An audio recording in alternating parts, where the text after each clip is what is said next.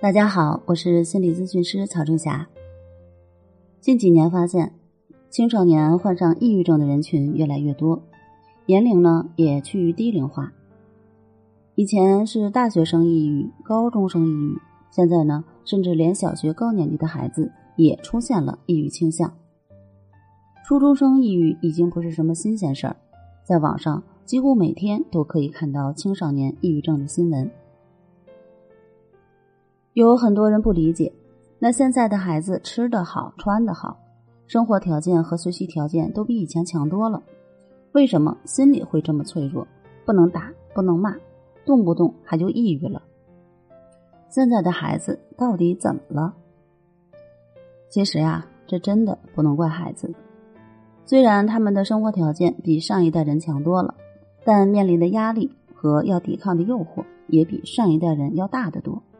比如说游戏的诱惑。回想一下，我们小时候没有手机，没有网络，即使有黑白电视，还得看有没有电，没电的话只能睡觉了。所以那些游戏呀、吃鸡呀这些诱惑根本就不存在。你不读书又怎么打发时间呢？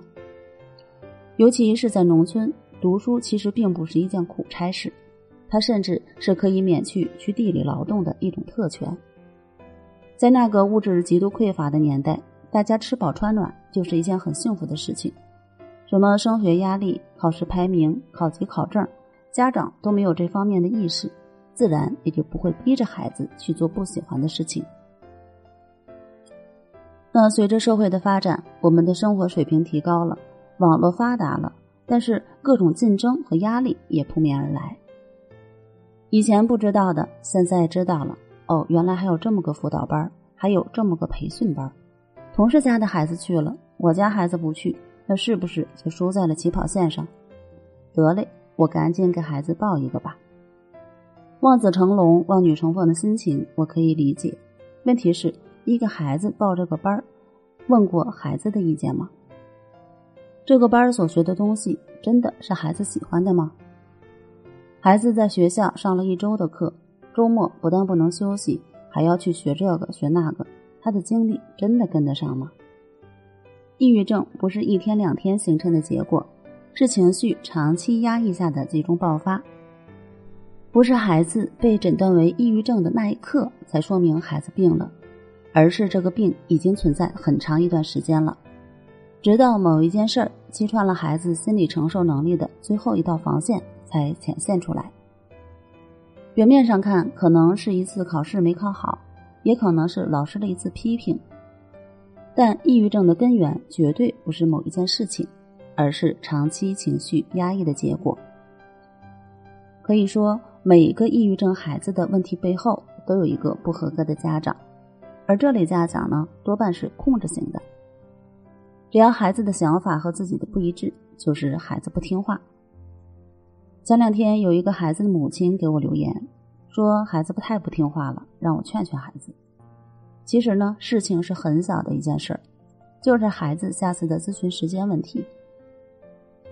这个孩子想周六进行咨询，而母亲认为你这次考试都没有考好，心情肯定会受影响，必须要及时进行咨询，避免抑郁症更严重了。可孩子说：“我知道没考好呀，但我情绪很稳定。”可以正常上课，周六再进行咨询完全没有问题，不用把时间提前，这样呢我也不用请假。而他的母亲表示：“我认为你有必要把咨询时间提前，我这是为你好，你必须听我的。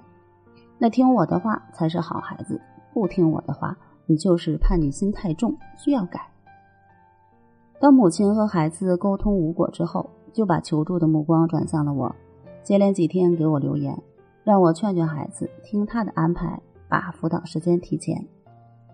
字里行间对孩子的这种不听话表示非常的气愤。那隔着屏幕，我都能感觉到一种让人窒息的压力扑面而来，更何况是每天生活在一起的孩子。其实说是孩子啊，但是孩子已经是在上高三了，已经十八岁。对于一个十八岁的孩子来讲，连自己的咨询时间都无法做主，还必须听家长的安排。从一件小事上可以看出家长的控制欲是多么可怕。这样的十八年过得有多痛苦，也可想而知。要想避免青少年抑郁症的发生，控制型的父母是时候反思一下自己的言行了。在《你就是自己的心理医生》中写道：“情绪是否被压抑，身体可以感知到。当孩子总是说头晕、肚子疼、食欲差，别以为孩子只是学习累了，很可能是他的情绪被父母的控制欲压制了。